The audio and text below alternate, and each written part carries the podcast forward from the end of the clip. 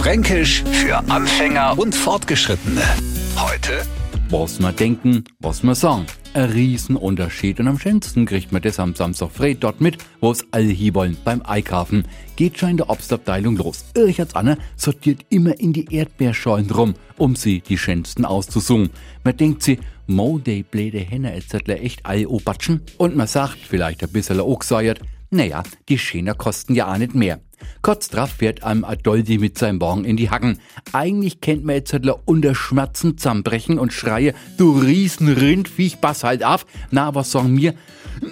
Es passt schon, nix passiert. Und hört mal an der Schlange an der Kassen, wir öffnen Kasse 4 für Sie und alle rennen bei unter Aufputschmittel an die Kasse 4. Sagt man, na bitte gängers nach vor. Auf die Lippen hat man aber, most du blödes Zunne, du Säftel, Gobel oder passend für alle des Socks grad Etzerler einkaufen.